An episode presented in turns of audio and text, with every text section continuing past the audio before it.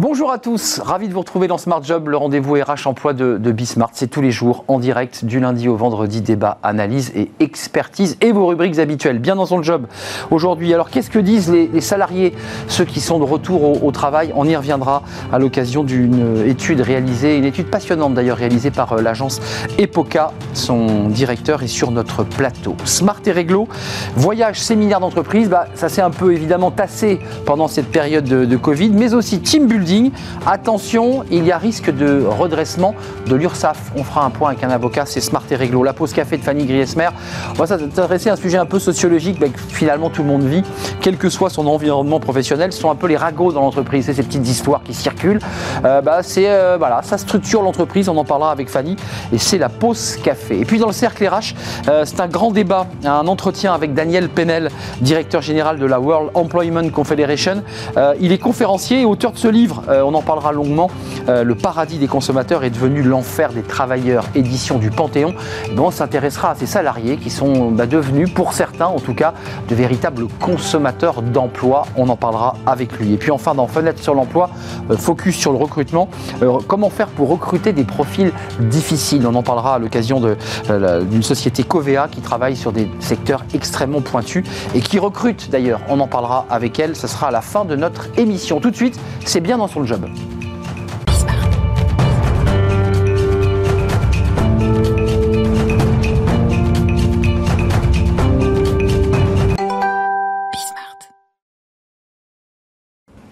Bien dans son job, bien dans son retour au travail. Voilà le thème aujourd'hui de, cette rubrique. Euh, comment vivent euh, les salariés, mais pas seulement d'ailleurs, euh, les décideurs, les managers, dans bah, cette nouvelle étape du, déconfinement. On en parle avec Mathieu Gabet. Bonjour Mathieu. Bonjour. Merci de revenir sur notre plateau. Vous étiez venu il y a quelques, quelques mois. Vous êtes président de, l'agence EPOCA, 200 salariés et vous accompagnez 300, plus de 300 clients et leurs collaborateurs, évidemment, dans leur communication, leur stratégie de marque et tous les enjeux dont on va parler. Euh, l'étude, je l'évoquais, elle est passionnante. C'est une étude, finalement, c'est une photographie de euh, ces salariés qui retournent euh, au, travail. D'abord, pourquoi avoir voulu faire cette photographie? Pour avoir une, une photo un peu plus précise de on la sort situation? On sort d'une période assez incroyable hein, qu'on a tous vécu, confinement, reconfinement, déconfinement le 1er juillet prochain, euh, les salariés vont pouvoir retourner euh, officiellement au travail. Alors ça va se faire petit à petit. Ça nous semblait indispensable pour éclairer nos clients et notre écosystème de faire avec Harris Interactive une étude justement sur la perception non seulement des salariés, ceux qui ont été en télétravail, ceux qui n'ont pas été, mais aussi de l'autre côté, de la part des décideurs, des entreprises finalement, et quelle est la vision de chacun, quelles sont les attentes, qu'est-ce qui a bien marché, qu'est-ce qui a moins bien marché, quelles sont les perspectives, comment ça va fonctionner aujourd'hui et demain. Alors c'est intéressant c'est l'expression utilisée dans l'étude, hein, c'est une, relation un peu tiède au, télétravail, parce que c'est vrai qu'il y a des salariés qui ont apprécié ce télétravail, euh, et puis d'autres, et on le voit d'ailleurs dans, l'item, dans, dans l'histogramme, quand on est en full remote, 100% télétravail, ça n'a pas très bien marché. Ce qui fonctionne, c'est l'hybridation, on va vers cela. Exactement, on va de plus en plus vers ça.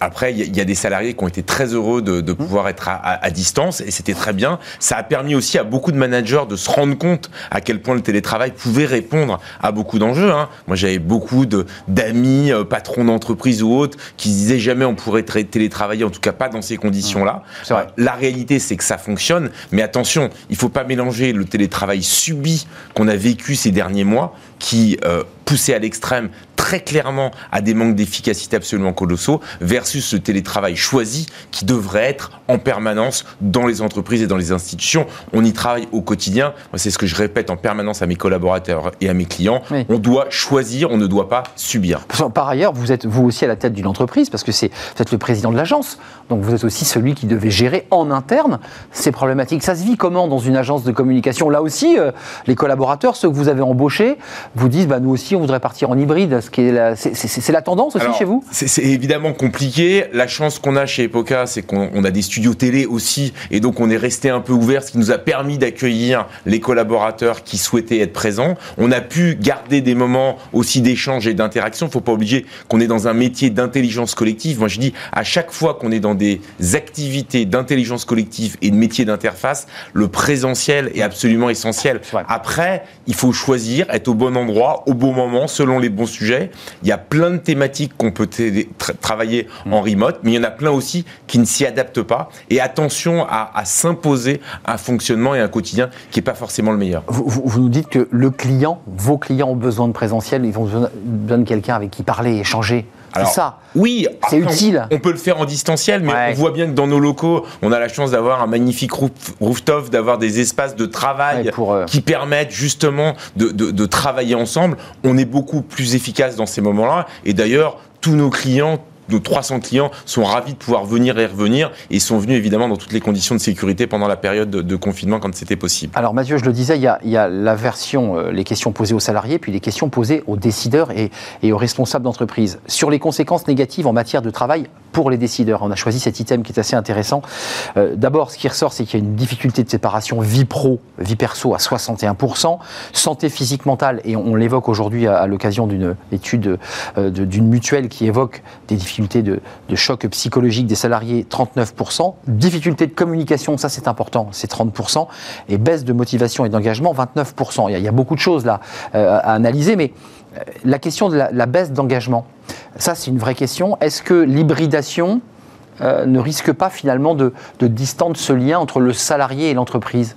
Je ne sais pas ce qu'il ce qu'il faut, c'est je sais pas si l'hybridation est la réponse non plus à tout et tout le temps. Il y a eh des métiers qu'on va avoir besoin de faire encore en proximité. C'est pas parce que euh, pendant la période on n'avait pas le choix et on devait respecter euh, une approche sanitaire évidemment essentielle. Ça n'empêche que c'est important de pouvoir passer du temps ensemble et surtout de choisir sur les bons sujets, sur les bons métiers. Les sujets de, de motivation que ça peut générer derrière sont évidemment très importants. Hein. Passer d'une réunion euh, Teams à une autre, à un moment donné, bah, on fait plus que ça on passe de webinar en webinar. Est-ce que vraiment c'est ça notre job? En tout cas, il y en a beaucoup qui ne sont pas cela, et ça, il faut le savoir, il faut le dire. Euh, vous faites un accompagnement, évidemment, euh, corporate et RH. Il y, a un petit point de vigilance parce que dans un des items, la relation qu'ont les salariés avec l'organisation de l'entreprise, que ce soit les managers, on voit que finalement, le, chiffre le plus faible, c'est la relation qu'ils ont eue avec leur, euh, leur RH. Alors, c'est un bon chiffre, 66%, mais je crois que les managers sont, c'est 75% d'éléments positifs.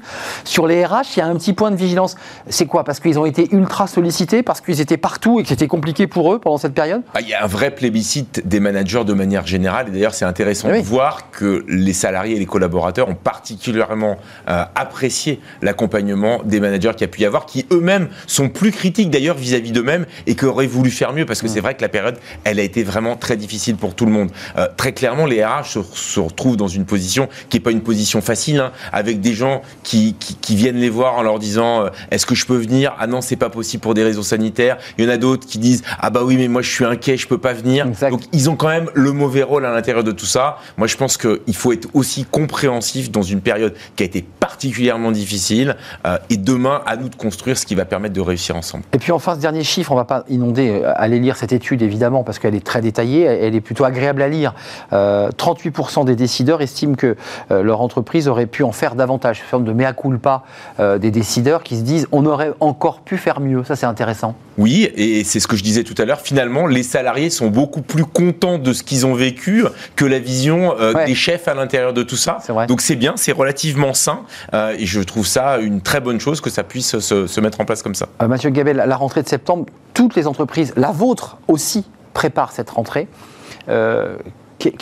c'est pas la rentrée de septembre, c'est la rentrée du 1er juillet hein, déjà. Hein. Le 1er juillet, je le rappelle, on a possibilité, il n'y a plus d'obligation par rapport à ça. Et, c'est vrai qu'il faut respecter euh, tous les fondamentaux sanitaires. Mais, on vient au boulot. Important de donner un signe, en tout cas d'être au boulot quand c'est nécessaire, sur les bons sujets, au bon endroit, au bon moment. Mais quand même, euh, il nous reste peu de temps, mais on a quand même le sentiment que certains salariés vont, y retourner en traînant un peu des pieds et que certains décideurs vont avoir un peu de mal à les faire revenir. Vous avez cette sensation-là? Oui, tout à fait. Ça représente une part de population. Et d'ailleurs, on le voit bien hein, chez nous, mais, mais surtout chez, chez tous nos grands clients. Euh, au quotidien, bah, il y a des équipes qui se rendent compte que des collaborateurs ont déménagé sans prévenir ah personne. 30%, là, disait la NDRH. Oui, alors je ne sais pas si c'est effectivement 30%, ça me paraît énorme. Mais moi, mon constat, c'est qu'aujourd'hui, on va avoir des enjeux de recrutement de marques employeurs absolument colossaux à la rentrée, dans la mesure où il y a toute une part de population qui ne fait plus partie du marché du travail.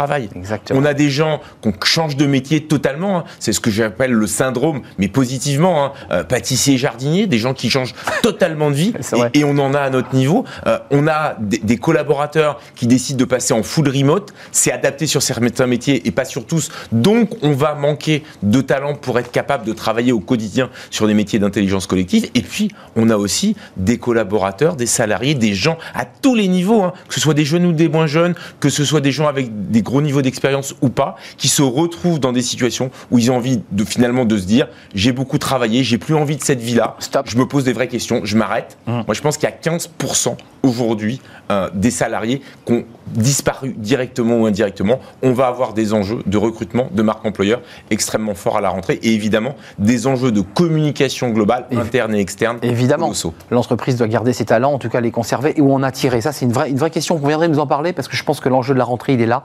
C'est de conserver les talents, et puis peut-être de remotiver des salariés qui ont un peu dérivé, évidemment, sur un, sur un, dans un autre monde, finalement, sur cette espèce d'île déserte du, du- du confinement. Merci, Mathieu, d'être venu sur notre plateau. Mathieu Gabet, vous êtes le président de l'agence EPOCA. Euh, avec cette étude, allez la consulter, elle est très intéressante. Merci d'être venu sur notre beaucoup. euh, plateau. Tout de suite, c'est notre rubrique Smart et Réglo avec un avocat. Euh, il est là dans nos locaux. Euh, alors la pause café, puisqu'on nous dit que l'avocat n'est pas là. Euh, tout de suite, c'est la pause café avec Fanny Griesmer.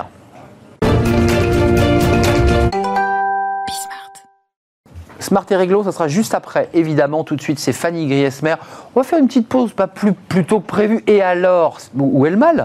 Il n'y a pas d'heure pour une pause. Il n'y a pas d'heure pour une petite Pour pause. une pause café. Fanny, on parle d'un sujet. Alors, évidemment, euh, c'est presque de la littérature, c'est de la fiction. c'est- Ça n'a pas été quantifié dans des études, euh, voilà, comme on étudiait le télétravail. Il y, y a quelques études, mais généralement c'est pour dire que, que voilà, on en a un petit peu assez. Euh, C'est les ragots, est c'est. quasiment un salarié sur deux quand même qui, qui regrette d'avoir autant de ragots au bureau. Bah ouais. Je pense autant, voire plus qu'il pratique. Donc euh, au final, On est à la fois de victime et acteur des ragots. Totalement, c'est vrai. On a effectivement ces deux facettes, les ragots, cancan, oui dire, potin, commérage.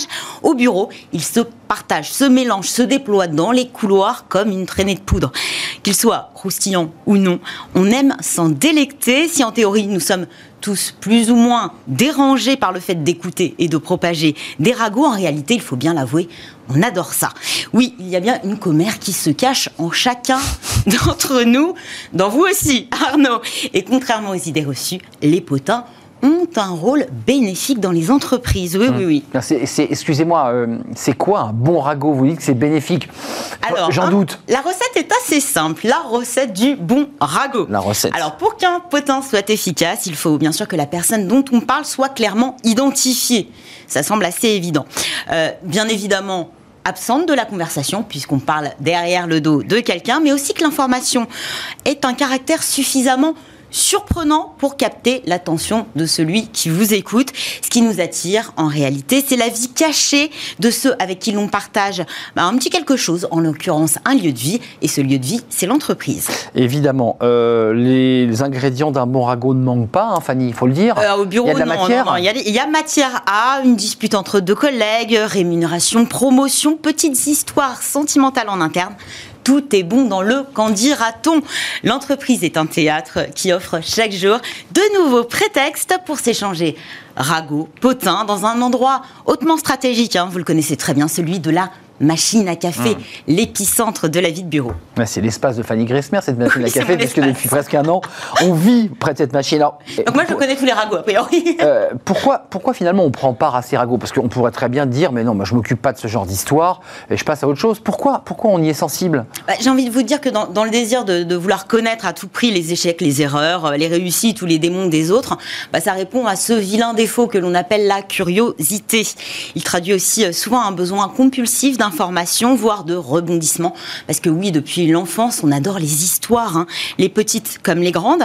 Elles nous divertissent, nous rassurent, elles permettent aussi de mettre en branle notre imagination. Et puis entre nous, hein, quand vous avez un collègue qui vient vous voir avec le dernier scoop du service d'à côté, il est souvent difficile de dire non. Hum, hum, Ça ne se refuse pas, évidemment. Non, on ne refuse pas un bon ragot. Il y a ceux qui, on parlait de la victime, il y a ceux qui les colportent. Euh, Généralement, on fait un petit peu les deux. c'est ça, hein, on est victime et colporteur. Oui, oui, oui. Alors on peut être victime euh, ou entendre un ragot et ne pas le colporter, mais globalement, euh, une rumeur, ça se diffuse, donc forcément, un ragot, Hmm. ça se colporte. Une rumeur, c'est un ragot pour vous, on est bien d'accord? Oui, c'est c'est quand C'est même. le cran au-dessus, la rumeur, c'est quand même. Proche. Ouais. Oui. Alors rumeur, on a tendance à penser que Ouais. euh, c'est faux. Voilà. Ouais, ouais. Mais que eff- effectivement, pour qu'un ragot se colporte, euh, si ça passe différentes étapes, c'est qu'il y a quand même un petit brin de vérité, ou en tout cas l'information vous paraît crédible. En tout cas, quand on colporte un ragot, a priori, on peut penser de manière assez simple que bah, c'est une manière comme une autre d'amorcer une, une discussion, une conversation, de tisser des liens avec une nouvelle personne. Mais le fait de détenir une information importante, là c'est important, importante ou surprenante, avant les autres, eh bien, ça permet aussi d'attirer l'attention sur soi, de connaître un court moment de gloire. Ça donne le sentiment d'avoir un tant soit peu, le pouvoir. Raconter discrètement une histoire drôle, insolite ou confidentielle répond donc à un besoin naturel, celui de reconnaissance et d'approbation par l'autre. Et ça permet de se, aussi, euh, au sein de l'entreprise, de se protéger. Oui, alors. bah oui, euh, on fait des dossiers, on ne quoi. peut pas toujours se protéger d'une rumeur, d'un ringot ou d'un potin, mais en tout cas, le cancan a une fonction cathartique. hein. En colportant les ragots, bah, le raconteur extériorise d'une certaine manière ses peurs, ses doutes et sa colère. Quand il chuchote des vérités ou des inepties à propos de la promotion du licenciement d'un collègue, bah, en quelque sorte, il se rassure, met des mots sur ses angoisses, sur ses peurs, il évacue la pression. Car l'histoire concerne l'autre, l'autre auquel on aime tant se comparer. Et puis, euh, ce qu'on remarquera aussi, c'est qu'au sein d'une entreprise, là, quand il y a plus de ragots, quand il y a une période de crise, Bien des sûr. changements en Évidemment. interne, parce qu'il y a énormément d'incertitudes. Donc le ragot euh, donne euh, Ouais, c'est quoi un moyen Oui, oui, d'évacuer finalement, comme voilà. vous dites, des angoisses et des moments souvent de tension euh, qu'on ne peut pas exprimer ailleurs et autrement que comme cela. C'est quoi? C'est donc pas qu'une manif utile. Alors, c'est pas futile du tout. C'est plus profond. hein. Les bruits de couloir ont des vertus cachées. Ils pimentent la journée de travail. On se dit qu'est-ce qu'on va apprendre aujourd'hui? Ils créent une forme de complicité entre collègues. Ils permettent de sceller des alliances, de souder, fédérer un groupe autour d'un récit commun. Le ragot a donc un rôle social structurant de premier ordre. Pour l'anthropologue Robin Dunbar, il est même l'équivalent humain de l'épouillage. Oui, l'épouillage, vous savez, Les chimpanzés le toilettage mutuel en- que pratiquent les chimpanzés. Alors c'est vrai que l'idée euh, semble assez peu euh, séduisante quand on la transpose au cadre professionnel, mais elle traduit la, la proximité, la connexion, l'aspect primaire des commérages. Hum, Très primitif finalement. Euh, est-ce que, pour terminer, est-ce que ça a mis fin le télétravail dont on parle beaucoup depuis des mois Est-ce que ça a mis fin à tout cela ou il y avait encore du ragot en visio Le ragot fin, visio? Peut-être le ragot visio, une nouvelle forme de ragot. Alors certainement du ragot visio, hein, parce qu'on peut imaginer que euh, le, le ragot n'a pas n'est pas mort avec le télétravail. Euh, force est de constater qu'il y en a eu nettement moins, moins d'indiscrétions, moins de confessions, plus de vie de bureau, loin des yeux, loin des oreilles. On le sait, les potins naissent, vivent, circulent spontanément dans les couloirs du bureau, pas dans les entrailles de votre salon. Les ragots vous ont forcément manqué, hein, vous pouvez l'avouer, mais avec le retour au bureau, il y a fort à parier que vous et vos collègues soyez branchés de nouveau sur la même fréquence, celle de Radio Moquette. La fameuse radio Ah, moquette. ça fonctionne bien. utilisée dans nos métiers de journalistes. Oui, hein. c'est oui, l'expression que les journalistes Exactement. utilisent. Radio moquette pour parler de, de- de petits ragots internes. Merci Fanny. Merci à Euh, mais je n'avouerai rien, voilà, puisque vous avez cherché à me Oh, faire vous avouer. pas une petite histoire à me raconter? Absolument aucune histoire à vous raconter. Je vais rester focus sur notre émission aujourd'hui, Smart et Réglo. Vous allez voir, Fanny, ça va vous intéresser puisqu'on parle des voyages, des séminaires d'entreprise. Tout ça, c'est tari, évidemment, à, à l'aune de cette euh, période de confinement. On parle aussi des team building, c'est ces réunions on saute en parachute, où on se roule dans la boue. Euh, mais simplement, il faut être très vigilant parce que ça peut être un re- redressement URSAF, euh, évidemment, suspendu au-dessus de la tête du chef d'entreprise. On en parle tout de suite, c'est Smart et Réglo.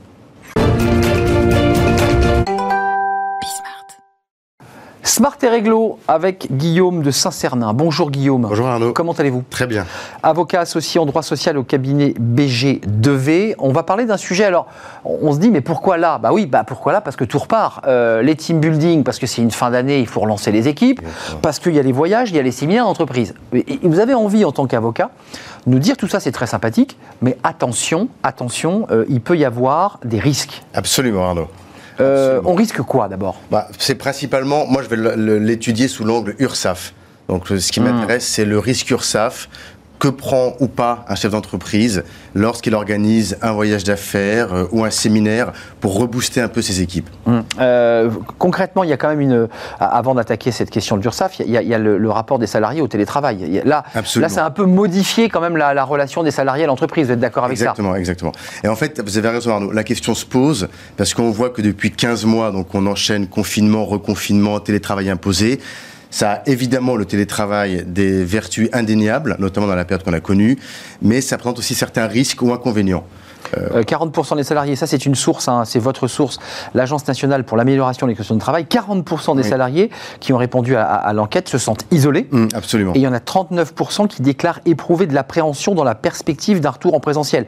Ce qui est assez contradictoire à l'idée de se rouler tous ensemble dans la boue. Quand même. Exactement, exactement. Mais ce qu'on voit, c'est que cette période de télétravail, en fait, on a une perte d'autonomie, on a une perte de, de lien social, on a un isolement de plus en plus fort des salariés. Et quand on va revenir en présentiel, on a un besoin de recréer ce team building, de recréer cette cohésion. On se serre les coudes. Exactement. Là arrive évidemment la mise en place du service euh, RH et communication peut-être, de se dire tiens, qu'est-ce qu'on invente? Pour essayer de resserrer les liens. J'évoquais ça avec humour, mais c'est vrai, il y a parfois des Bien courses sûr, collectives, on tire des sacs, euh, on fait des sauts, on dresse des chevaux, enfin il y a, il y a plein de team building possibles. Bien sûr. Sauf que, euh, pour vous l'avocat, attention, danger, ça peut être considéré quoi euh, comme des, des- des frais qui Ouais, sont sujets à... On a un, un avantage en nature oui. qui sera donc assujetti à charge sociale. Et on voit, nous, on a le, le- le cas au cabinet pour plusieurs clients, des clients qui connaissent, des, qui subissent des redressements URSAF parce que les conditions posées pour que ces événements de team building et de cohésion, de renforcement de la cohésion échappent aux charges sociales ne sont pas réunies.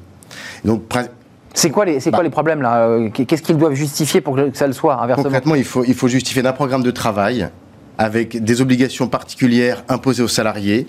Et il faut que le, le- le temps passé à, à travailler pendant ce séminaire soit supérieur à 50%. Et donc, on ait un, un voyage qui ait une prédominance professionnelle et que ce voyage ne corresponde pas à l'exercice normal des fonctions des salariés. Et là, dans ces- à ces conditions-là, et si vous- si- il faut pouvoir en justifier le, le cas échéant, à ces conditions-là, le voyage peut échapper à, à cette euh, qualification. D'où ces fameux séminaires où euh, travaille le matin dans des grandes salles de réunion et puis l'après-midi on, on- on s'ébroue au golf euh, et je ne sais où pour faire de la voile. Euh, donc en un mot, euh, l'URSSAF dit euh, aux chefs d'entreprise attention, ce que vous venez de faire est soumis à cotisation. S'il a respecté les règles des 50 euh, avec 50% de travail et plus, euh, Oui. il n'y a pas de cotisation. Il n'y a pas de cotisation. Et il faut un un des critères qui est pris, qui est mis en avant aussi par les juges, c'est la présence ou non des conjoints qui sont évidemment non salariés de l'entreprise. On considère que si les conjoints sont présents, forcément le, le, le- le voyage peut avoir une nature de voyage d'agrément et donc on le requalifie. Euh, concrètement, le- le- l'entreprise se défend. Qu'est-ce qu'elle doit apporter comme euh, justification? Parce qu'elle peut aussi inventer un, un faux séminaire en disant que le matin tout le monde était là et l'hôtelier ne dira pas le contraire. Enfin, il ne faut pas une enquête jusqu'à l'hôtel. Non, non, non. Il ne faut pas exagérer. Non, mais il faut, il faut produire un programme de travail relativement précis et détaillé. Et, et le- et l'URSSAF et ensuite les juges en cas de contentieux vont regarder dans ce programme de travail la part des activités professionnelles et la part des activités ludiques. Et en fonction de la prépondérance de l'un ou l'autre, on requalifiera ou pas euh, ce, ce voyage. Donc, en un mot, un chef d'entreprise qui va décider de, de dépenser 30 000 euros euh, ou 50 000 euros pour organiser un team building, euh, s'il ne respecte pas ces règles où il y a un peu de travail, Mm. euh, il aura sur cette base des 50 000 euros de la cotisation sociale. Exactement, c'est la valeur réelle qui est prise en compte absolument. C'est quoi On calcule quoi sur la cotisation Bah, a- sociale là? Il y, a, il y a les charges patronales qui Ouais. sont de l'ordre de 45%, plus des une pénalité de retard de 5%. Euh, donc c'est pas rien. Et puis après, il y a les charges salariales euh, de l'ordre de 22%. Donc, ça lui fait, euh, sur 50 000 euros, il va rajouter 55 000 euros de, de cotisation. Oui, alors après, après c'est surtout, les- surtout les charges patronales de 45% plus les. les- les- Donc, on n'est pas loin, Ah, pas- quasiment de 50, donc Bien sûr. 50 000 plus 50 000. Bien sûr. ouais. Donc, ça coûte cher à l'entreprise, un sûr, team building. bien sûr. Euh, un dernier mot sur ce, sur ce sujet. L'URSSAF est quand même très vigilante sur plein d'autres sujets aussi. hein. Il vérifie Oui. euh, Oui, pas oui. mal de petites choses. hein. Ouais, exactement. Mais ce qu'on voit surtout, c'est qu'il y a une évolution. Que Ah. On peut, on peut, on, on voit. Alors, c'est pas rendu sur les voyages ou les séminaires, mais c'est rendu sur les soirées ou la participation, de participation, pardon, à des, vé- des événements sportifs. Exact. On voit que cette, cette notion de, de renforcement de la cohésion, de euh, renforcement des techniques de travail, d'échange entre les salariés. Donc là, l'URSSAF est, est plus souple sur ces questions-là? Pour moi, c'est un peu plus souple, mais euh, Mais la ça- règle est la règle. confirme. La règle est la règle. Mais il faut il faut confirmer tout ça parce que c'est des choses que l'on voit des arrêts qui sont assez récents sur des soirées, donc pas des séminaires ou des voyages. En un mot, on loue, on loue euh, une, une loge dans un stade de foot Voilà, pour euh, emmener toute son équipe et ses cadres. Mm. Là, l'URSSAF dit bon, Si euh, on arrive à démontrer d'abord que c'est exceptionnel.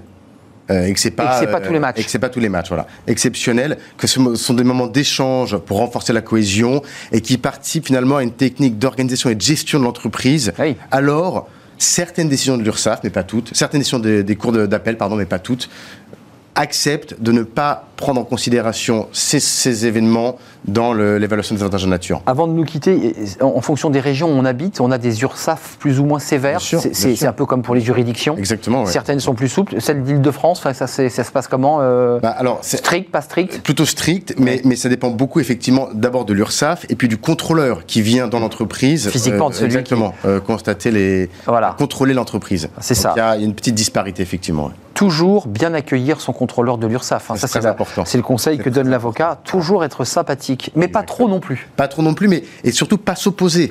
Parce que l'opposition à un contrôle URSSAF entraîne des sanctions euh, plus importantes. C'est ça. Et en plus, on peut, après, on peut contester sur le plan juridique. on a- on Ensuite, de- et il y a un délai de contestation derrière. Exactement. C'est une procédure à suivre. Attention au team building, à l'idée de resserrer euh, le lien, et parce que vous allez en avoir besoin, vous, chef d'entreprise, c'est une réflexion que vous menez pour l'été, peut-être pour la rentrée. Soyez très vigilants, euh, consultez un avocat. Donc c'est un peu ce que nous dit Guillaume sur ce plateau. Merci Guillaume de Saint-Cernin d'être venu sur le plateau, avocat associé droit social au cabinet BG 2V. On fait une courte pause et on se retrouve pour notre débat qui sera un grand entretien aujourd'hui avec un, un expert, un écrivain. Euh, il s'interroge sur euh, la place du salarié qui est de plus en plus devenu un consommateur. Bah oui, le salarié, il fonctionne comme un consommateur. Il achète son emploi, il a des exigences de consommateur. Il est très exigeant, euh, parfois versatile. C'est un peu une transformation, voire même une révolution de notre monde du travail et même du marché du travail. On en parle avec lui. Il sera notre invité dans quelques instants après cette pause.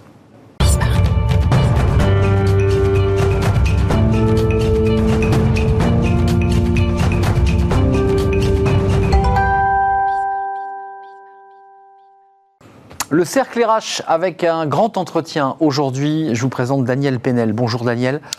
Denis Penel. Denis Bonjour. Penel, mais pourquoi. Daniel Ah. Bah oui, bien sûr, Denis, ça commence très très mal. Denis, Euh, directeur général de la World Employment euh, Confederation, vous êtes conférencier et auteur d'un livre dont, dont le titre euh, que je trouve génial, Le paradis du consommateur est devenu l'enfer des travailleurs aux éditions Panthéon. Pour vous décrire, c'est intéressant parce que l'institution que vous représentez est, peu connue, mais, elle œuvre évidemment côté euh, patronat, côté entreprise. Vous êtes non pas un lobbyiste, mais un influenceur. Une partie de votre vie se passe à Bruxelles, à Genève, euh, pour eh bien, effectivement apporter les idées que vous développez dans, votre livre.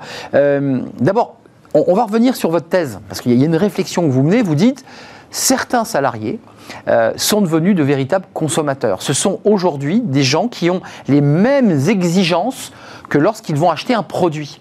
Enfin, c'est quand même une révolution incroyable, ça. Oui, mais c'est une évolution de la société en général. On est aujourd'hui dans une société consumériste avec une abondance de choix.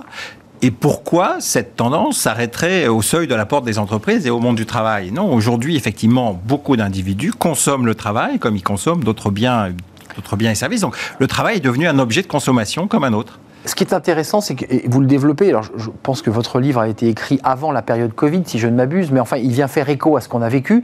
Sur ce plateau, on entend, on a vécu une accélération. Est-ce que dans les, comportements sociologiques des salariés, on a vu cette accélération du consumérisme, du rapport à la consommation? Absolument. La crise a été pour moi un accélérateur de particules, hein, c'est comme ça que je le dis, et ça a accéléré des tendances qui étaient déjà bien présentes, dont celle de la consumérisation du travail, avec une volonté d'avoir plus de choix, plus de liberté euh, par rapport au, au travail. Et donc plus de choix, ça veut dire quoi? Bah, C'est choisir mes horaires, c'est choisir quand est-ce que je vais au bureau, quand est-ce que je reste chez moi. Donc côté entreprise, c'est compliqué parce qu'il faut répondre à ces nouveaux besoins des individus et ça va, ça va impliquer effectivement de mettre en place des politiques de gestion des ressources humaines beaucoup plus pointues, beaucoup plus individualisées. Euh, concrètement, euh, c'est un, peu une économie à la demande, c'est un peu le travail à la demande. Enfin, nous, nous qui parlons beaucoup des DRH sur ce plateau, enfin, honnêtement, c'est un casse-tête pour les DRH de planning, d'organisation. En fait, il faut en permanence individualiser pour chaque salarié. Là aussi, c'est une révolution. Avant, c'était des entreprises qui mettaient en masse des salariés qui arrivaient à 8h, 8h15 et qui à 17h débauchaient.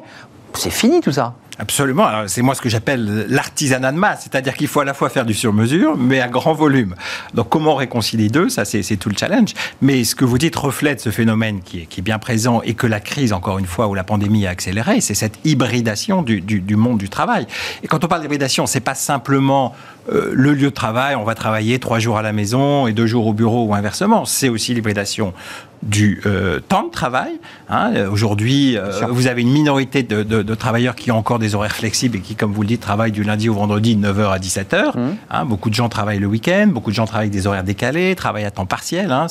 C'est en gros euh, 19% de la population active mmh. aujourd'hui. On n'en parle pas suffisamment. Donc, euh, un, un, temps de travail qui s'est aussi complètement diversifié. Et puis, euh, encore plus important, je dirais, c'est la contractualisation de la relation de travail, donc le contrat de travail qui s'est diversifié. Alors ça, c'est pas un phénomène nouveau, ça a commencé dans les années 1980 avec le développement du CDD, de l'intérim, des stages, etc. Mais là encore, il y a une accélération phénoménale qui a eu lieu. Et la France, là-dessus, d'ailleurs, détient quasiment un record mondial. C'est le nombre de contrats de travail qui sont stipulés dans le Code du travail. On est à plus de 40 aujourd'hui. 40 types de contrats de travail Absolument. Avec donc, du CDD, de l'intérim classique, mais aussi maintenant on a des CDD pour les sportifs professionnels. Vrai. La, à la branche, télé. Voilà, la branche de l'intérim a créé un CDI intérimaire. Intérimaire. Euh, donc voilà, des sortes le de... Le CDI de chantier, j'ai vu récent, voilà, c'était une dernière loi. Absolument, chantier ou par projet. Donc ouais, une multiplication des types de contrats de travail qui fait que ce monde du travail est devenu protéiforme, mais aussi ce que j'appelle moi liquide, parce qu'il est beaucoup plus fluide qu'avant. Mais vous, votre, votre thèse, il y a quand même un face-à-face -face dans le titre de votre livre, c'est le paradis du consommateur, mais c'est l'enfer du travailleur. Qu'est-ce que vous voulez dire par là? Ça veut dire que ce n'est pas le même, là, le consommateur et le travailleur? C'est deux mondes qui se tournent le dos? Alors, L'un profitant de l'autre Voilà, le problème c'est que c'est la même personne. Donc on a tous des comportements schizophréniques. Ah ouais. Parce qu'on est tous à la fois Je suis cycliste automobiliste. Ah, voilà. Ouais. Mais c'est clair que l'individu, au cours de ces dernières années, a privilégié ses intérêts de consommateur par rapport à ses intérêts de travailleur. Et à ses propres dépens, quelque part. Puisque bah, pour avoir toujours plus, toujours plus vite, hein, aujourd'hui quand on consomme, on veut tout tout de suite. Ah oui. euh, Je veux le vêtement tout de suite. Là. Voilà. Et ben derrière, il y a des gens forcément qui doivent répondre à cette demande.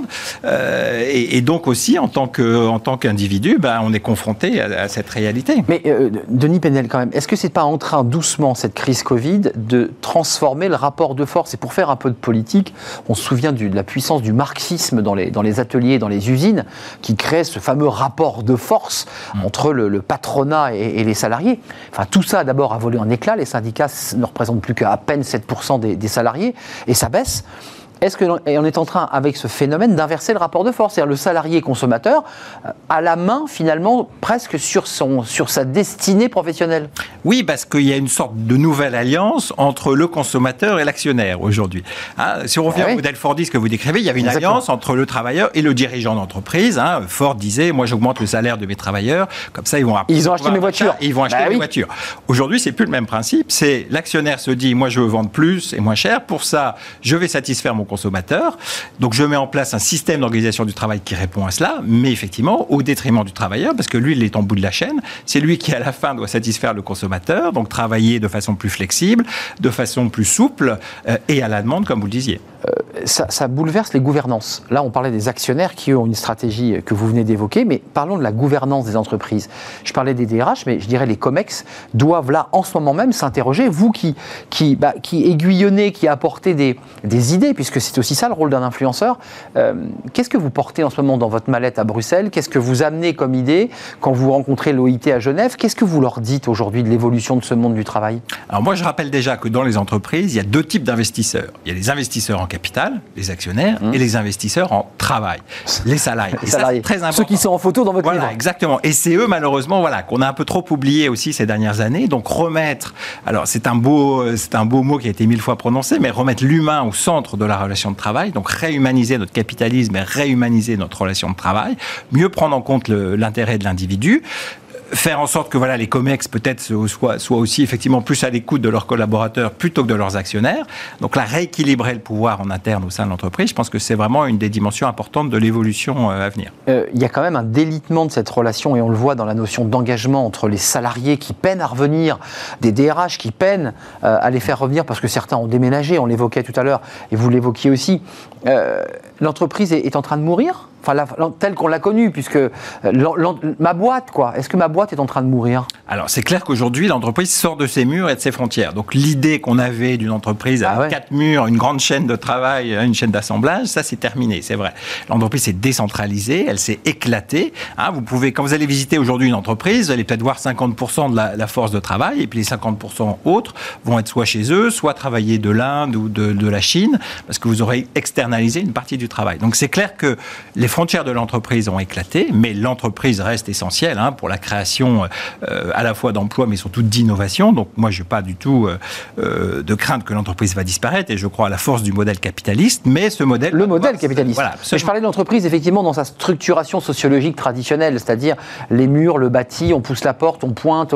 Tout ça est en train doucement de s'effacer au profit quoi, de, d'un monde très individualisé où chacun n'arrivera pas à la même heure, où chacun aura un flex office. C'est, c'est quoi là, le monde un peu fictionnel de demain? C'est ce que je disais, c'est une entreprise beaucoup plus liquide, hein, euh, pour faire référence à- au célèbre sociologue Zygmunt Bauman qui a écrit La société liquide, ça touche aussi le monde de l'entreprise. Donc une société, oui, qui, une entreprise qui sera beaucoup plus euh, souple dans son organisation, dans sa relation de travail, euh, avec des collaborateurs effectivement composés, qui composeront des équipes diverses, éclatées. Certains seront à 1000 km à distance du lieu de l'entreprise, d'autres seront sur place, et avec des contrats de travail très différents. Donc un des grands enjeux des DRH de demain, ça va être effectivement de faire cohabiter cette force Eh oui. de travail éclatée, diverse, aux statuts différents, avec des attentes différentes, Exact. mais quand même faire en sorte que tout le monde travaille de façon collective. Euh, Il y, a- il y a un phénomène que vous soulevez, Denis Penel, qui est très intéressant aussi. Euh, c'est qu'il y a une... Avant, les choses étaient assez structurées. On faisait ses études, on trouvait un emploi, puis on partait à la retraite, on travaillait plus. Là, aujourd'hui, et c'est ce que vous dites, qui est, qui est assez intéressant, les étudiants qui viennent sur notre plateau, bah, ils bossent pour payer leurs études. Bah, les salariés, parfois, ils peinent. Euh, ils ont des ruptures d'emploi euh, parce qu'on ne fait pas la même carrière. Et puis, bah, leurs retraités, près de 400 000, je crois que c'est le chiffre que vous évoquez, 400 000, ils travaillent. Donc en fait, finalement, le, tra- le travail disparaît, mais pas tant que ça. Le, le travail est partout et plus long, en fait.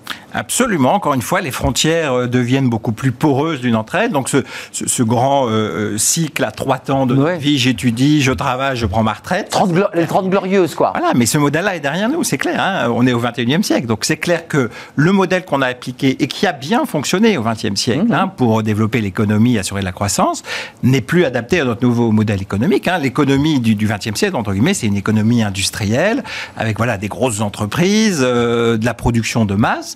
Aujourd'hui, on est dans une économie à la demande où le consommateur a pris le pouvoir, où il est exigeant, où il veut du choix, de la liberté et du sens, d'ailleurs aussi dans son comportement d'achat. Ces tendances-là impactent aussi le monde du travail. Euh, juste pour qu'on soit bien d'accord, euh, on, a bien vu que cette euh, société liquide commençait à impacter l'entreprise, tout ça devenait un peu mou. Euh, ça me fait penser aux, aux images de- du film Matrix, où tout, tout se déforme, tout se ramollit, tout se mélange. Euh, ça touche combien de la population salariée, les gens qu'on évoque? Est-ce que ce sont ceux qui sont de la, du secteur de la tech, de la finance, qui sont des, vraiment les talents qu'on recherche, et puis une partie de la population reste dans un format traditionnel Comment ça se répartit dans notre population de, de- de salariés? Alors, vous avez raison de souligner la diversité aussi des statuts et des situations. hein. Il n'y a pas une, une situation. Mais on est aujourd'hui tourné, enfin, on est dans une, entre- dans une société tournée vers les services. hein. Les services représentent euh, 70% à peu près de, euh, de notre richesse. Euh, donc, l'industrie s'est réduite évidemment comme peau de chagrin. L'agriculture. Enfin, l'industrie est partie en. Chine. Voilà, l'agriculture, c'est 3% de la main-d'œuvre aujourd'hui en France, alors que c'était 50% il y, a, il y a un siècle. Euh, donc clairement, on est dans cette, euh, dans cette économie de service qui, encore une fois, exige un modèle d'organisation du travail différent de notre économie industrielle du XXe siècle. Euh. Alors, c'est vrai que tout le monde n'est pas égal Bah à ouais. ces évolutions. Plus vous êtes diplômé, plus vous êtes bien formé, euh, plus c'est facile de vous adapter à cette nouvelle situation. On l'a vu avec le télétravail. hein. Euh, sur le télétravail, vous avez, je crois, plus de 60% des cadres qui ont pu faire du télétravail Hmm. et que 2% des ouvriers. Parce que c'est vrai que malheureusement... nous Les premières soumis- lignes. Voilà, et puis nous sommes soumis à la loi de la gravité. C'est compliqué quand vous êtes un ouvrier de ramener une porte de voiture à peindre chez vous le soir, vous voyez ouais, on la met pas sous son bras. euh, ouais. Exactement. Oui, il faut, être, il faut être sur site, il faut avoir le matériel et ainsi de suite. Quand, même, euh, je, je reviens à votre travail d'influenceur, les, les rencontres que vous avez, qui sont des rencontres très institutionnelles finalement. Il y, a- y a un débat quand même de, fond sur euh, le marché du travail, les retraites, les grandes réformes à accomplir, qui viennent finalement percuter le débat politique. J'ai toujours l'impression, quand on parle de ces sujets, que, que, que le pouvoir, que les gouvernants ont, ont toujours un train de retard. C'est le sentiment que vous avez et que c'est finalement l'entreprise qui va plus vite, qui est la plus agile.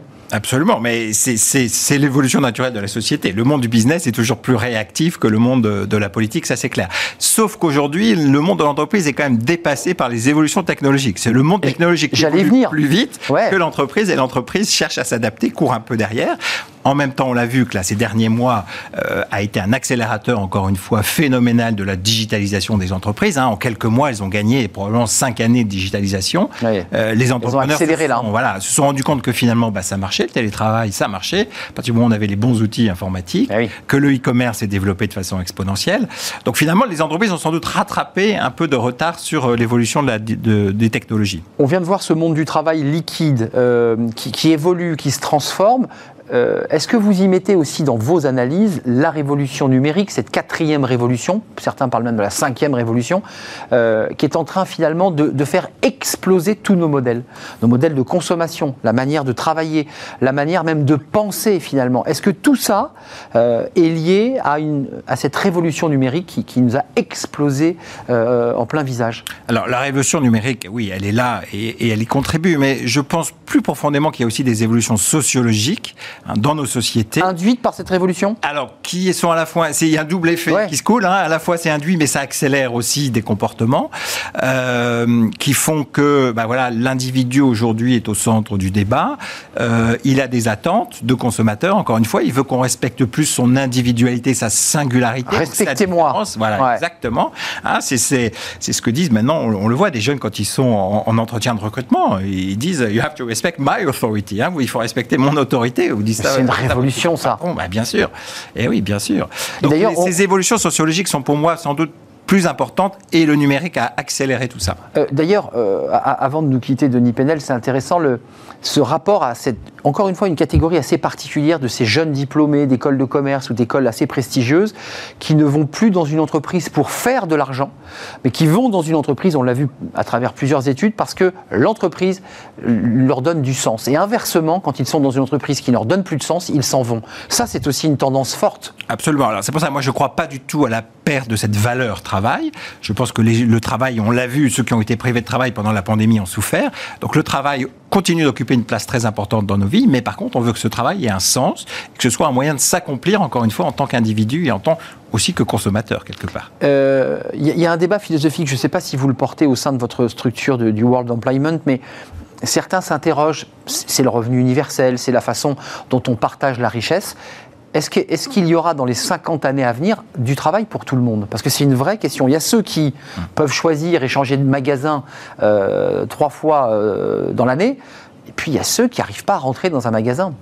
Alors, ça fait 2000 ans qu'on annonce la fin du travail. Donc, on a encore un peu de temps. C'est un vieux sujet. Aristote en parlait déjà. Donc, moi, je suis pas inquiet là-dessus. Moi, je suis convaincu que le progrès technologique va créer toujours plus d'emplois qu'il n'en détruit. C'est vrai que euh, les innovations détruisent de l'emploi, mais elles en créent C'est Schumpeter. Absolument. Donc ça, moi, je suis convaincu de ça. Donc, je ne crois pas du tout à la société des loisirs et à la fin du travail. Et même, imaginons que demain, on soit dans une société des loisirs. Vous êtes euh, sur la plage, assis sur votre transat, et vous avez faim, vous avez soif, vous voulez lire un livre. Il va bien falloir que quelqu'un vous prépare la nourriture, mmh. Prépare votre boisson et écrit le livre. Donc il y aura toujours du travail. C'est un mythe absolu, la fin du travail. Donc vous, ne croyez pas à cette idée que finalement, il faut repenser le travail à l'aune de moins de travail, donc plus, euh, ce qui était en fait la philosophie, pour le dire simplement, qui hérisse les poils de certains chez l'entreprise, la philosophie des 35 heures. Comme il y a moins de travail, on va le partager. Ça, vous n'y croyez pas non, non, c'est un, c'est, un non-sens. C'était une mauvaise idée. On le voit aujourd'hui. Toutes les difficultés qu'on a rencontrées dans le secteur hospitalier à cause du Covid sont liées en partie à l'application des 35 heures. Donc euh, aujourd'hui, il y a des pénuries de main-d'œuvre. Euh, donc non, ça, ne fonctionne pas. C'est vrai. Il y a, il y a aujourd'hui, au moment où on se parle, 300 000 emplois qui ne sont pas pourvus dans des secteurs un peu tendus euh, et, pour lesquels on ne trouve pas d'emploi. D'ailleurs, c'est intéressant. Avant de nous quitter, c'est la construction qui, cartonne, l'aide à la personne, et puis là, on le voit récemment, la, restauration, la, la cuisine et la restauration. Comment vous l'expliquez, vous? C'est parce que les salaires sont trop faibles et la qualité de vie est mauvaise et qu'on en revient à ce salarié consommateur qui dit bah, Moi, ça ne correspond plus à mes aspirations C'est une grande partie de la réponse. Elle manque de valorisation de ces métiers qui sont pourtant essentiels et en première ligne, comme on le disait. Effectivement, il faut les revaloriser et financièrement et aussi, et ça c'est un défaut français, hein, par rapport aux services, les services à la personne sont toujours mal vécus en France. C'est vrai. Hein, ça remonte à la Révolution française, je pense. Donc revaloriser ces métiers à la fois financièrement et en termes d'image sociale. Hum, Le service, l'accueil, la qualité de service qui est très forte aux États-Unis, dans les pays anglo-saxons, sur lesquels les pays latins, en tout cas la France, est parfois assez critiquée par ses touristes d'ailleurs. Euh, merci Denis Penel de nous avoir éclairé sur le monde de demain, mais qui est au fond le monde d'aujourd'hui, euh, puisque c'est d'aujourd'hui dont on parle. Euh, directeur général de la World Employment Confederation, conférencier et auteur de ce livre, lisez-le, Le paradis du consommateur est devenu l'enfer du travailleur, édition du Panthéon. C'était un grand plaisir de vous accueillir sur le, plateau. Euh, bon vent vers Bruxelles, Genève et toutes les destinations pour aller euh, bah, euh, la bonne parole et, vos idées. On termine euh, notre émission par Fenêtre sur l'emploi. C'est une rubrique recrutement, justement. Et on parle bah, d'entreprises bah, qui sont dans des secteurs tellement pointus qu'elles peinent à recruter. C'est tout de suite.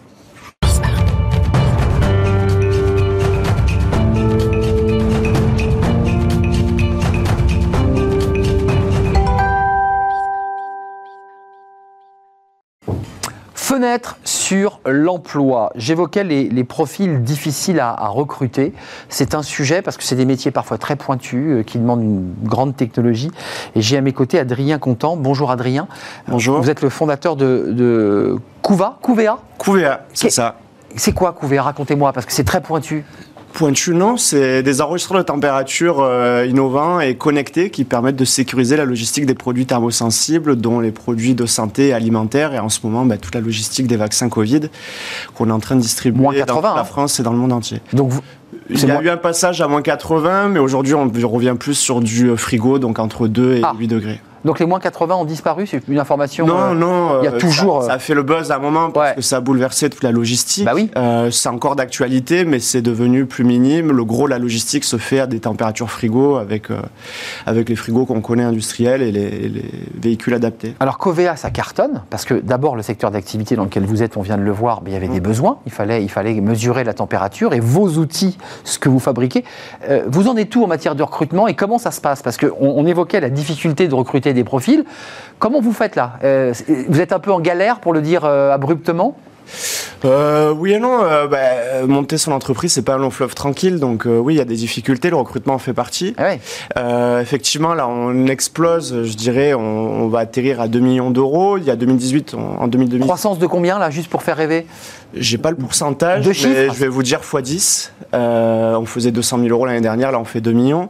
On est 15 collaborateurs et on va monter à 25 d'ici la fin de l'année et on prévoit 10 millions d'euros d'ici euh, 2024. Donc ça va être encore beaucoup de recrutement. Donc ça, ça veut dire qu'à chaque fois, c'est des ingénieurs, c'est quoi? C'est des gens du R&D, c'est on améliore le produit. Qu'est-ce que vous cherchez Alors, là? ben justement, le produit, je, je l'ai amené puisque c'est plus parlant. Donc, ce sont ces petits enregistreurs de température connectés. Donc, euh, nous les concevons et nous les commercialisons. Donc, c'est de l'électronique, c'est du logiciel embarqué. Donc, euh, C'est en 70%, France, excusez-moi, Ça, en France, on est basé à Montpellier, dans le sud de la France. j'avais une petite pointe d'accent. Ah bon, ça s'est effacé avec le temps. Et euh, donc oui, nos, nos- 70% de nos effectifs, c'est de la R&D, donc des ingénieurs euh, électroniques, des ingénieurs euh, informatiques. Et la difficulté, elle est sur ce point-là, sur l'informatique, euh, où aujourd'hui, moi, ça fait, ça fait 10 ans que je suis dans ce domaine-là, et on a vu les choses bien, bien changer. Et effectivement, avec la digitalisation, il n'y a pas une entreprise qui dispose pas de un ou plusieurs informaticiens. Bien sûr. Et aujourd'hui, on est en rupture totale pour trouver des, des profils. On le sait, on manque de main-d'œuvre dans ce secteur. Il y a, il y a plus de- d'offres que de, que de salariés ingénieurs euh, de talent. Comment on fait là quand on est une entreprise qui cartonne? Que- Quelle est votre marque employeur? Parce que c'est la réflexion que vous menez. Vous dites, on n'est pas un mastodonte, mais on cartonne. Comment on existe et comment on recrute? Ben, nous, depuis le début, euh, on est trois fondateurs, mais euh, aujourd'hui, l'entreprise, elle avance grâce à nos collaborateurs et on essaie de, de trouver les meilleurs. Et pour aller chercher les meilleurs, et quand il y a une rupture sur le marché, ben, on innove. Euh, et donc, ben, il faut sortir euh, de ces retranchements, trouver des idées originales. Donc vous allez chercher dans les écoles, vous formez euh, en alternance. Et c'est quoi les, les stratégies de, de, Eh de ben oui, c'est ça. On a des écoles d'ingénieurs à Montpellier, donc on est présent dans ces écoles pour serrer les prendre à la source, j'ai La source, dire. hein. bien sûr. Euh, donc on, on a la chance d'être assez attractif puisqu'il y a beaucoup d'innovations technologiques, ça plaît aux jeunes, Ouais. Euh, mais il faut quand même les convaincre. Donc on est régulièrement dans les écoles pour, pour se présenter, se montrer, proposer des projets innovants. Euh, mais il faut aussi de, des profils plus qualifiés. Et là, c'est notre Plus de manches. Plus seniors. Ce qu'on appelle des talents, quoi. 5, 10 ans, 15 ans d'expérience, des gens qui vont bah, apporter une expertise, qui vont structurer. Et ces gens-là, oui, il faut innover, il faut chasser. Il faut chasser. C'est des gens aujourd'hui qui ne restent pas sur le marché, qui s'ennuient dans une entreprise. Et c'est à ce moment-là qu'il faut, qu'il faut les prendre euh, parce qu'ils ont envie de- de- d'apporter. Là, vous vous appuyez euh, sur un cabinet de recrutement, j'imagine, parce que c'est très compliqué d'aller chercher ces talents, de les détecter, d'aller même leur proposer d'être débauchés, puisque c'est de ça dont il est question. Alors, je serais peut-être pas le bon exemple parce que oui, beaucoup d'entreprises vont vers des cabinets Bah et oui. ça fleurit de, de partout en ce moment. Moi, je viens, euh, moi, je suis un ingénieur de formation, mais j'ai travaillé pendant de nombreuses années dans le consulting, donc c'était une partie prenante Ça, ce c'est de Vous recruter. êtes en charge de cela, d'accord. Et, et ça nous a beaucoup aidé avec mes deux associés. On a interna- internalisé tout le recrutement et c'est nous qui faisons de la chasse sur les réseaux sociaux, euh, qui nous rendons visibles. Euh, c'est vrai qu'on essaye le mieux, hein, c'est de faire venir les gens à nous. Donc on crée. C'est vrai qu'on a une bonne euh, notoriété en ce moment, Ouais, donc ça, ça aide. Euh, mais c'est ça, c'est de se rendre visible pour que bah, les meilleurs profils euh, leur susciter l'envie de, de venir chez nous. Attention, chasseur sur LinkedIn, si vous croisez Adrien, il chasse, attention, euh, soyez disponible. Ju- juste Adrien, il y a une question sur le, le marché de l'informaticien. C'est vrai qu'on a eu des invités sur ce plateau qui nous disaient qu'il y avait une pénurie d'informaticiens. Est-ce que c'est un marché euh, sur lequel vous dites je reste sur le marché français ou est-ce que grâce justement au télétravail, grâce au numérique, vous pouvez aller chercher des talents un peu au-delà, voire même très au-delà? Je pense à l'Inde qui, a des très bons informaticiens. Euh, Est-ce que vous êtes dans cette logique très internationale? Pas, à court terme, ça viendra peut-être un jour, mais euh, nous, on, pr- on privilégie la proximité autant dans tout notre circuit de sous-traitance pour avoir de la qualité, la maîtrise de tous les process. Euh, nous, on recrute euh, bah, sur Montpellier alentour, des fois des profils parisiens qui malheureusement euh, viennent chercher un peu plus le soleil, Ou heureusement, vous voulez dire peut-être. d'un- Ou heureusement vue. Bah oui, Mais euh, non, l'international, on, on y pense pour le développement. bah oui. Mais en termes de compétences, non, on va plutôt être euh, euh, chercher les profils ici et on, et on est bien loti. On n'a pas besoin d'aller chercher de la Oui. compétence ailleurs. Adrien, avant de nous quitter, combien de postes sont à pourvoir? Parce que vous êtes venu aussi sur ce plateau pour nous le dire. Combien de postes pour lancer un appel là sur LinkedIn Exactement. c'est- sur les réseaux? Pour lancer cet appel. D'ici la fin de l'année, c'est 10 recrutements, majoritairement donc des ingénieurs R&D, des ingénieurs électroniques, mais surtout des ingénieurs euh, IT, donc des profils euh, développeurs web, euh, des product owners, donc pour apporter la structuration, tout ce qui va être la partie spécification, gestion de projet. Euh, et on va ouvrir euh, environ euh, 3 à 4 postes, et après des, plutôt de la partie commerciale, administrative Covea, euh, en parallèle. 15 postes. Adrien Contant, merci parce que nous sommes un tout petit peu en retard. En tout Merci cas, allez sur l'onglet recrutement. C'est du recrutement interne, internalisé par l'entreprise Covea. Et nous avions, bah, entre guillemets, le recruteur, le chasseur interne, un des fondateurs de la société Covea. C'était un et qui cartonne, hein, vous l'avez entendu. Merci Adrien d'être venu avec votre petit boîtier euh, qui a fait votre succès, notamment. Merci d'avoir répondu à l'invitation. C'est la fin de, de Smart Job. C'est un vrai plaisir. Merci à Fanny Griesmer, Pauline Gratel. Merci à Louison pour l'accueil invité. Merci à Romain pour la réalisation et merci à Héloïse pour le son. Voilà, bye bye. Je serai là demain pour le débat du cercle des experts. On parlera eh bien, du Conseil d'État qui retoque la réforme de l'assurance chômage. Tiens, tiens, qu'est-ce qui se passe? On en parlera demain. Je serai là. Bye bye.